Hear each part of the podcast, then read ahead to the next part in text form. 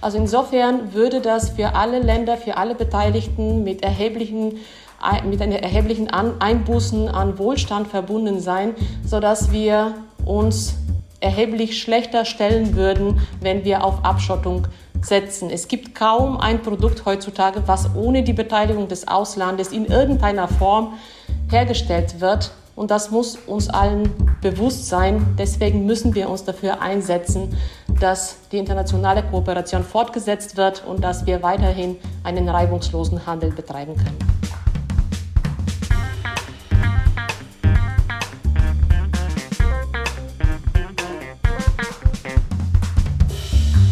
Willkommen zu Folge 56 von Erststimme.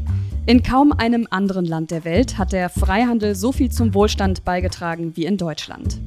Die internationalen Märkte stehen aber unter Druck, unter anderem durch die immer noch anhaltenden Folgen der Corona-Pandemie und den Krieg in der Ukraine. Wie steht es in diesen Zeiten um den Freihandel? Und welche Instrumente bietet er eigentlich, um das Klima zu schützen? Darüber spricht meine Kollegin Juliane Hessmann in dieser Folge mit Galina Kolev, Professorin für Volkswirtschaftslehre an der TH Köln.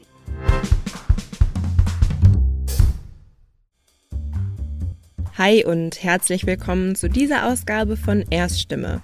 Mein Name ist Juliane Hessemann und ich bin auch Podcasterin für den Podcast Wirtschaft einfach erklärt von Orange bei Handelsblatt.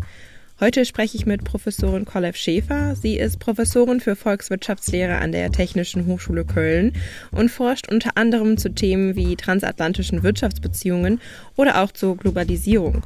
Ja, und heute sprechen wir über die konkreten Herausforderungen des internationalen Handels und fragen Sie nach den Auswirkungen fürs Klima und nach Ihrem Interesse an Deutschland als Wirtschafts- und Forschungsstandort. Ja, vielen lieben Dank, Frau Professorin Kolev Schäfer, dass Sie sich heute die Zeit genommen haben für unser Gespräch über die aktuellen Herausforderungen des internationalen Handels. Ich freue mich sehr, dass Sie dabei sind. Ja, vielen herzlichen Dank für die Einladung. Ich freue mich ebenfalls, dabei sein zu dürfen. Sie sind ja Professorin für Volkswirtschaftslehre an der Technischen Hochschule Köln und forschen unter anderem zu Themen wie transatlantischen Wirtschaftsbeziehungen, ja, oder zur Globalisierung. Wieso ist Deutschland eigentlich für Sie ein interessanter Wirtschafts- und auch Wissenschaftsstandort? Deutschland ist in seiner Wirtschaftsstruktur und in seiner Größe, also in der Kombination aus diesen beiden ähm, Größen, ist ziemlich einmalig und das macht das Ganze sehr, sehr spannend. Also es gibt kaum ein anderes Land von dieser wirtschaftlichen Kraft ähm, verglichen mit Deutschland, was eben so viel Handel mit der Außenwelt betreibt, so viel auf Internationalisierung gesetzt hat, was das Geschäftsmodell angeht der Unternehmen. Und das sind hervorragende Bedingungen, um eben die Komplexität der heutigen Welt zu erforschen, die Beziehungen, die Wirtschaftsbeziehungen, aber nicht nur, auch darüber hinaus die internationalen Beziehungen, die zwischen den verschiedenen Ländern bestehen und nicht nur zu erforschen, sondern eben deren Entwicklung zu begleiten, wirtschaftspolitisch wie auch forschungsmäßig.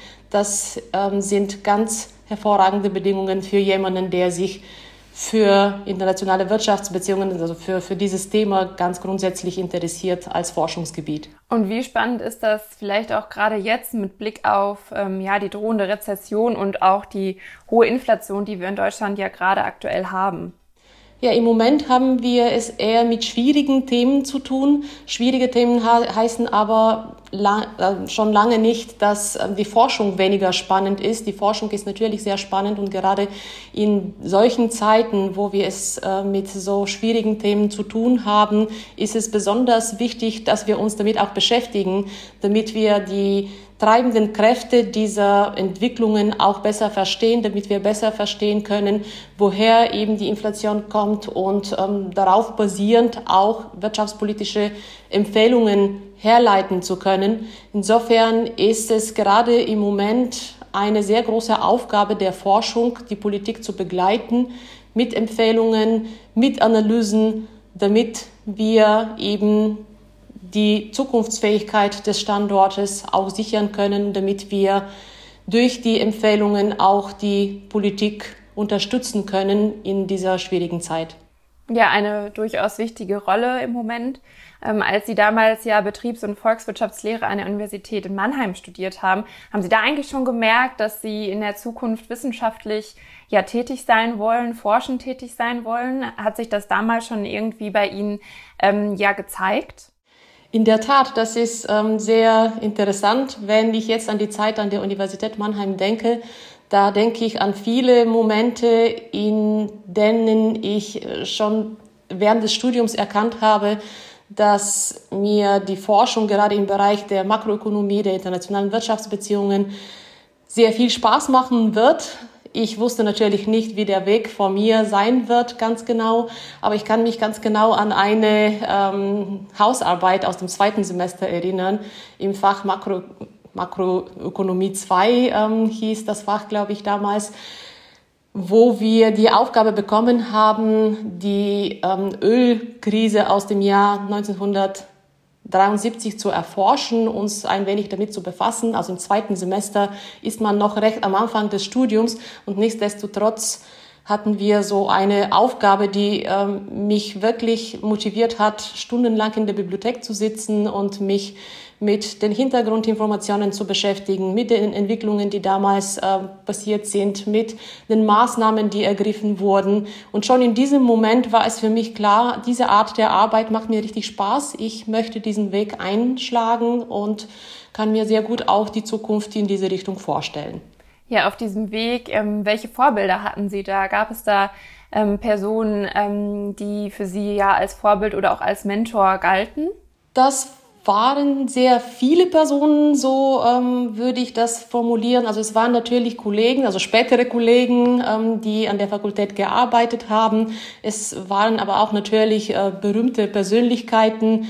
Ich habe erstmal mich mit dem Thema Makro ähm, etwas intensiver beschäftigt. Etwas später habe ich mich auch noch intensiver mit dem Thema internationale Wirtschaftsbeziehungen beschäftigt. Und es war natürlich auch sehr spannend, als ähm, 2008 der Nobelpreis an Paul Krugman vergeben wurde für den Bereich des internationalen Handels. Da hat man nochmal erkannt, wie wichtig die Entwicklungen sind aus den vergangenen Jahrzehnten. Also da gerade um die, um die Zeit, also 2008, zwei, also in, in, in diesen Jahren hat die Handelsliberalisierung ähm, ihren Hochpunkt erreicht sozusagen und das äh, hat noch weiter motivierend gewirkt für für junge Forscher. Also insofern gab es sehr viele Vorbilder, sehr viele Persönlichkeiten, die mich beeinflusst haben auf meinem Weg in die wissenschaftliche Karriere. Und wie ähm, ja, gehen Sie das jetzt an? Also sind Sie vielleicht auch Vorbild für jüngere weibliche Studierende, die vielleicht sich eben auch interessieren für eine wissenschaftliche Karriere? Welchen Rat haben Sie für diejenigen, die diese Karriere einschlagen wollen?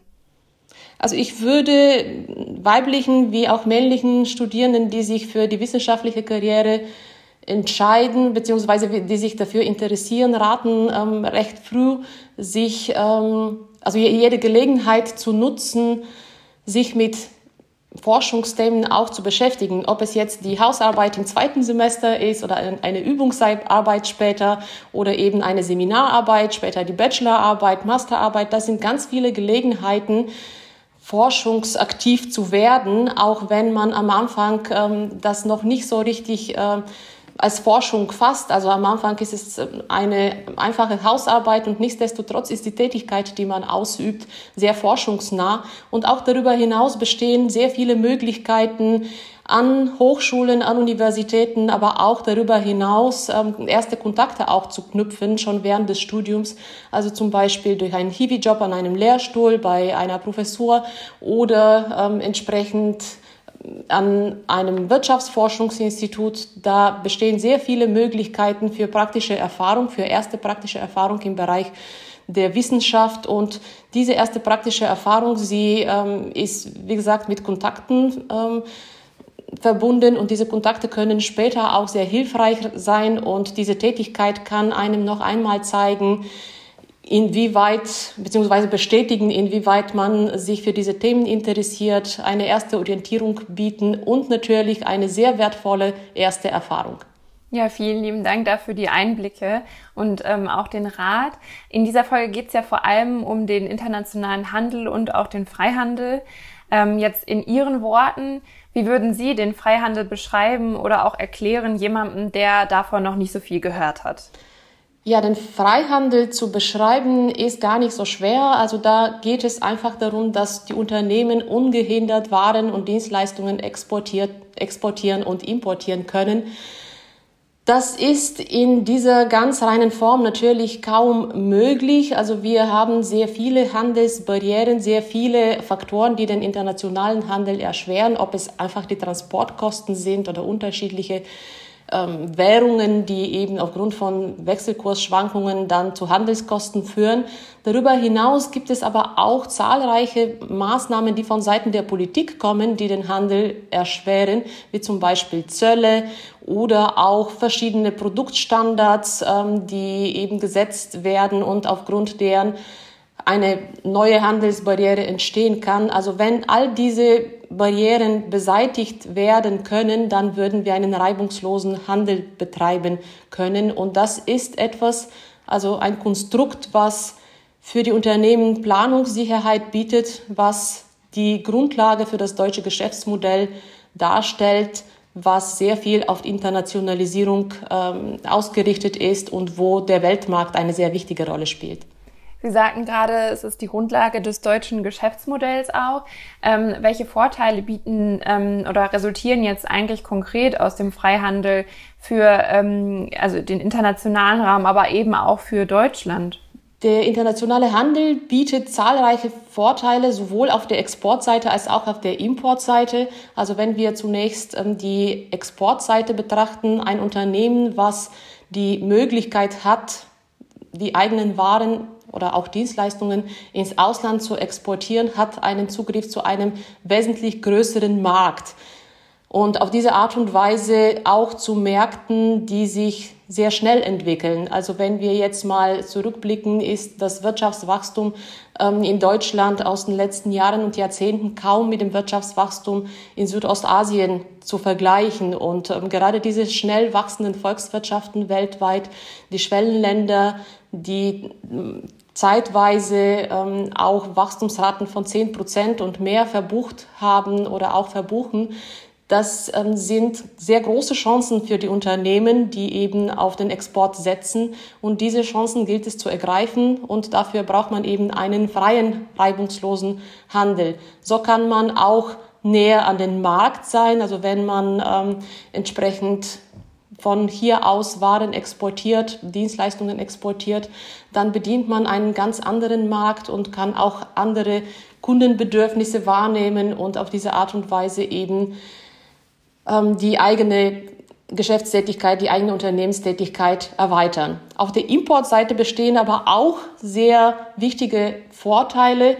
Diese wichtigen Vorteile beziehen sich ähm, darauf, dass wir durch die Spezialisierung durch, die, durch den internationalen Handel den Zugriff haben zu einer breiten Produktpalette. Also wenn wir jetzt mal aus dem Fenster schauen, sind auf, der, auf den Straßen in Deutschland nicht, deutsche, nicht nur deutsche Autos, sondern auch zahlreiche andere Marken, die nur deswegen auf unseren Straßen fahren können und die wir nur deswegen auch selber erwerben können, weil der internationale Handel möglich ist.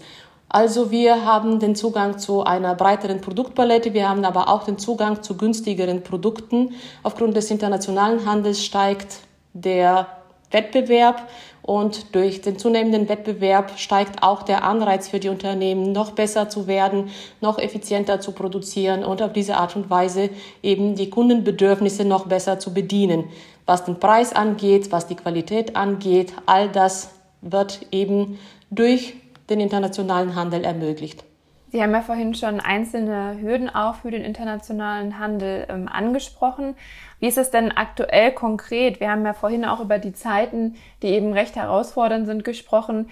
Ähm, ja, welche Herausforderungen gibt es aktuell für den Freihandel? Wie würden Sie das beschreiben? Im Moment steht der internationale Handel vor zahlreichen Herausforderungen in der Tat. Also diese Herausforderungen sind ähm, sehr akut in vielen Fällen. Also einige davon resultieren jetzt ähm, aus den aktuellen Entwicklungen in den letzten zweieinhalb Jahren, die Corona-Pandemie ähm, oder auch der Krieg. Also das sind Ereignisse, Entwicklungen, die den internationalen Handel sehr beeinträchtigt haben an einzelnen Stellen und auch sehr viele Unternehmen dazu bewegt haben, ihre internationale Lieferketten auf den Prüfstand zu stellen, weil sie Risiken offenbarten, die auch in der Vergangenheit in irgendeiner Form bestanden haben, aber nichtsdestotrotz nicht ganz so präsent waren. Es gab aber auch andere Entwicklungen schon vor der Corona-Pandemie, ähm, die den internationalen Handel beeinträchtigt haben, nämlich der aufkeimende Protektionismus, der sich insbesondere seit der Krise 2008, 2009 ähm, zunehmend ausgebreitet hat und in verschiedenen Formen gezeigt hat, ähm, eben Handelskonflikte wie zum Beispiel zwischen den USA und China, zwischen den USA und der EU auch. Das sind Entwicklungen, die eben die den, den internationalen Handel beeinträchtigen können, die die Handelsbarrieren eher steigern, die es den Unternehmen schwer machen, Produkte im Ausland abzusetzen oder aus dem Ausland zu beziehen. Und ähm, dieser Trend hin zu zunehmendem Protektionismus, der ist jetzt leider auch nicht zu Ende. Jetzt gerade die aktuellen Entwicklungen durch die neuen Herausforderungen, durch die Corona-Pandemie und durch den Krieg, sie werden diesen Trend leider wahrscheinlich auch noch verschärfen. Ein weiterer ja kritischer Punkt ähm, oder von vielen Stimmen kritisierter Punkt ist ja auch, dass der Freihandel ähm, tendenziell schlecht fürs Klima sei. Ähm, ja, was würden Sie dazu sagen? Würden Sie dem zustimmen oder würden Sie sagen, ach, da gibt es eigentlich zwei Seiten? Wenn man an den Zusammenhang zwischen dem internationalen Handel und dem Klima denkt, dann denkt man wahrscheinlich als erstes an die transportbedingten Emissionen, die anfallen, wenn man Waren von einem Land zum anderen Land verschifft oder auch ähm, per Flugzeug transportieren muss. Das sind Emissionen, die kann man nicht leugnen, also die existieren in der Tat. Was man aber oft übersieht, ist, dass der internationale Handel auch eine, in einem anderen Zusammenhang zum Klimaschutz oder zum Klimawandel steht. Denn der internationale Handel ist auch ein Weg, der insbesondere Entwicklungs- und Schwellenländern es ermöglicht, einen Zugang zu neuen Technologien zu bekommen, also gerade klimafreundliche Technologien, Solartechnologien, ähm, Windkraft. Ähm, das sind Technologien, die eher in den westlichen Ländern, in den entwickelten Volkswirtschaften ähm, weiter entwickelt werden und die würden den Entwicklungs- und Schwellenländern kaum zur Verfügung stehen, wenn es nicht, wenn es keinen Handel gäbe. Also insofern ermöglicht der internationale Handel den Zugang zu neueren Technologien, zu effizienteren Technologien, zu äh, klimafreundlichen Technologien und auch darüber hinaus ermöglicht er einen recht intensiven internationalen Wettbewerb, der die Unternehmen dazu bewegt, effizienter zu werden. Und gerade mit einer effizienteren Produktion ist man auch oft bestrebt, den Ressourceneinsatz zu optimieren, den Ressourceneinsatz zu minimieren, was ebenfalls einen positiven Beitrag zu mehr Klimaschutz leisten kann. Also so ganz eindeutig ist der Effekt auf den Interna äh, des internationalen Handels auf den Klimaschutz nicht. Man muss eben bedenken, wenn wir uns gegen den internationalen Handel aussprechen würden, aus Klimaschutzgründen, was ist die Alternative? Dann würde das eben auch bedeuten, dass zahlreiche Länder nicht mehr in der Lage sind, eben neue und effiziente Technologien einzusetzen und dass aufgrund des Wettbewerbs des gesunkenen Wettbewerbs in diesem Fall die Unternehmen weniger unter Druck stehen würden, ihren Ressourceneinsatz zu optimieren. Das möchte bestimmt auch keiner. Und wenn wir da auch weiter in die Zukunft blicken, wäre wahrscheinlich auch ähm, ein, ein Stopp des internationalen Handels aus Klimaschutzgründen ähm, für ja das deutsche Geschäftsmodell ähm, das Ende, oder? Wie würden Sie das beurteilen? Der Klimaschutz steht, wie bereits betont, in einem engen Zusammenhang mit dem internationalen Handel. Der Klimaschutz bietet aber auch enorme Chancen, gerade auch für deutsche Unternehmen, für die deutsche Wirtschaft, die so international aufgestellt sind, für eine weitere Entwicklung, denn ähm, die Entwicklung von neuen Technologien im Bereich des Klimaschutzes stellen einen Gebiet dar, auf dem man sich aktuell noch sehr viel weiterentwickeln kann, also auf dem man sehr viel neue Forschung betreiben kann und ähm, wo erhebliche Wachstumspotenziale bestehen. Natürlich muss man auch bedenken, dass aufgrund des Klimaschutzes alte Technologien ersetzt werden müssen. Das erfordert neue Investitionen, die ähm, den gesamtwirtschaftlichen Kapitalstock sozusagen nicht nur aufstocken, sondern nur ersetzen, so dass es eine Zeit geben wird, eine Transformationszeit geben wird, in der ähm, wir eben dafür sorgen müssen, dass die alte Technologie ersetzt wird.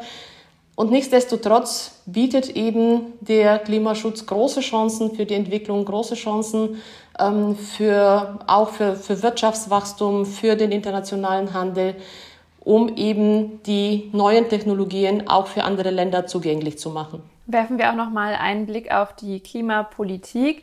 Ähm, würden Sie sagen, dass diese auch über Instrumente verfügt, um eben jetzt die negativen Effekte des Klimawandels auch irgendwie zu bepreisen? Ähm, aus Ihrer Sicht sind vielleicht auch CO2-Zertifikate eine Lösung in dem ganzen Prozess, um eben mehr Klimaschutz ähm, zu ermöglichen?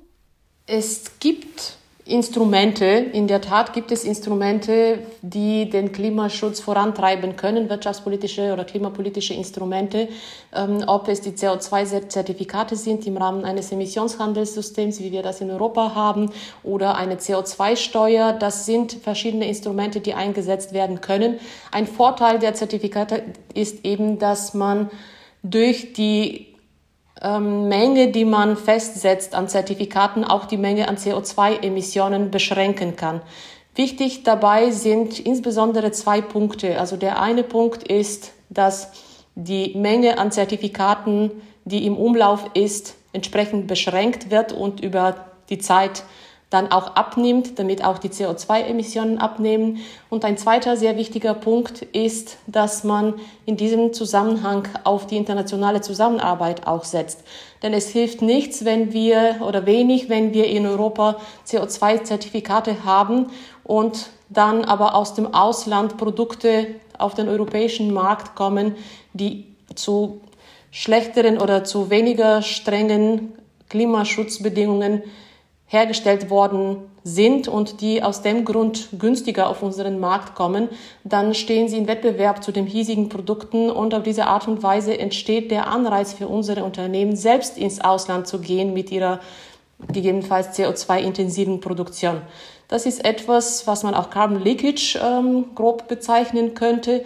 Ähm, das ist etwas, was ebenfalls nicht erwünscht ist. Deswegen ist es wichtig, neben den CO2-Zertifikaten, die auf jeden Fall einen wichtigen Beitrag zu mehr Klimaschutz in Europa leisten, ähm, dass man auf die internationale Zusammenarbeit in diesem Bereich setzt, um eben auch andere Länder dazu zu motivieren, klimafreundlicher zu werden und durch entsprechende Mechanismen dafür zu sorgen, dass dieser Anreiz zu mehr Carbon Leakage eben nicht mehr besteht. Sie sagen, die internationale Zusammenarbeit ist eben auch sehr wichtig. Jetzt sehen wir in den Bevölkerungen der einzelnen Länder innerhalb der EU, aber auch darüber hinweg, ähm, ja, starken ähm, Schritt zum Thema, ähm, ja, Staat oder dem eigenen Staat eben, also nationale Interessen, Selbstisolation, wenn wir eben vor allem auch den Rechtsruck in Italien und Schweden uns anschauen, ähm, ja, wie wird das jetzt ähm, die Arbeit im Klimaschutz und auch insgesamt den internationalen Handel vielleicht auch einschränken? Haben Sie da Befürchtungen, dass das negative Konsequenzen haben wird? Ja, das sind ähm, Tendenzen, die sehr bedauernswert sind. Also, dass wir in einzelnen Ländern beobachten, dass sich die Mehrheit gegen das europäische Projekt äh, positioniert in irgendeiner Form. Das ist wirklich sehr schade. Das zeigt, ähm, dass große Gruppen in der Gesellschaft in diesen Ländern sich nicht damit auseinandersetzen, wie wichtig das europäische Projekt für uns alle ist, was die Errungenschaften des europäischen Projektes sind und was die Welt ohne eine EU für uns bedeuten würde. Das ist wirklich sehr schade. Ähm, in Krisenzeiten ist das etwas häufiger vielleicht der Fall, dass man zu solchen Tendenzen auch neigt. Also gerade wenn die Wirtschaft nicht so glatt ähm, läuft, wenn eine schwere Wirtschaftskrise auch droht, dann sucht man oft nach Erklärungen dafür und eine Möglichkeit zu denken zumindest ist, dass ähm, die Erklärung nicht im eigenen Land ist, sondern ähm, irgendwie von außen kommt. Ähm, es ist natürlich sehr schade, wenn man sich nicht mit den Problemen des eigenen Landes beschäftigt, sondern versucht, ähm, die Schwierigkeiten durch jetzt in dem konkreten Fall durch ähm, die EU oder durch die Mitgliedschaft in der EU zu erklären. Die Hoffnung bleibt, dass eben diese breiten Bevölkerungsgruppen, die sich gegen die EU, gegen das europäische Projekt ähm, aussprechen, dass sie irgendwann einsehen, dass die Option, außerhalb der EU zu sein, auch keine gute Option ist. Das beobachten wir zum Beispiel jetzt im Vereinigten Königreich. Also die Entwicklungen dort sind alles andere als erfreulich.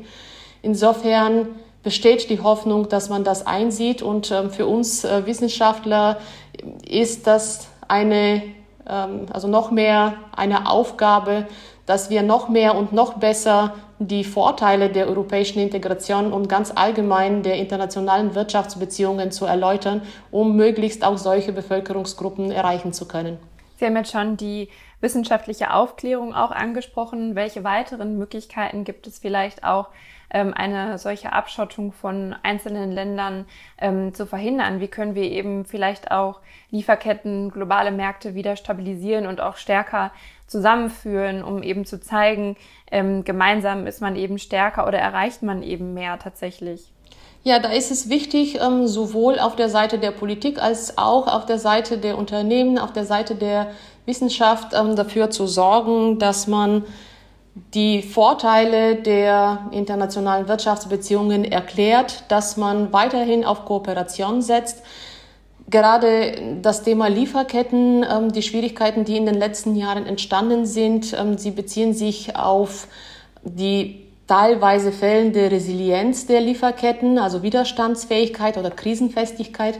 Und ähm, da gibt es auch ähm, sehr sinnvolle Maßnahmen, die man ergreifen könnte als Unternehmen, um die eigene Lieferkette krisenfester zu machen, die sogar auf noch mehr internationalen Handel setzen, wie zum Beispiel die, die, die Diversifizierung, also dass man anstatt nur einen, vielleicht mehrere Lieferanten beschäftigt oder beauftragt mit der Zulieferung und ähm, auf diese Art und Weise die Risiken etwas streuen kann.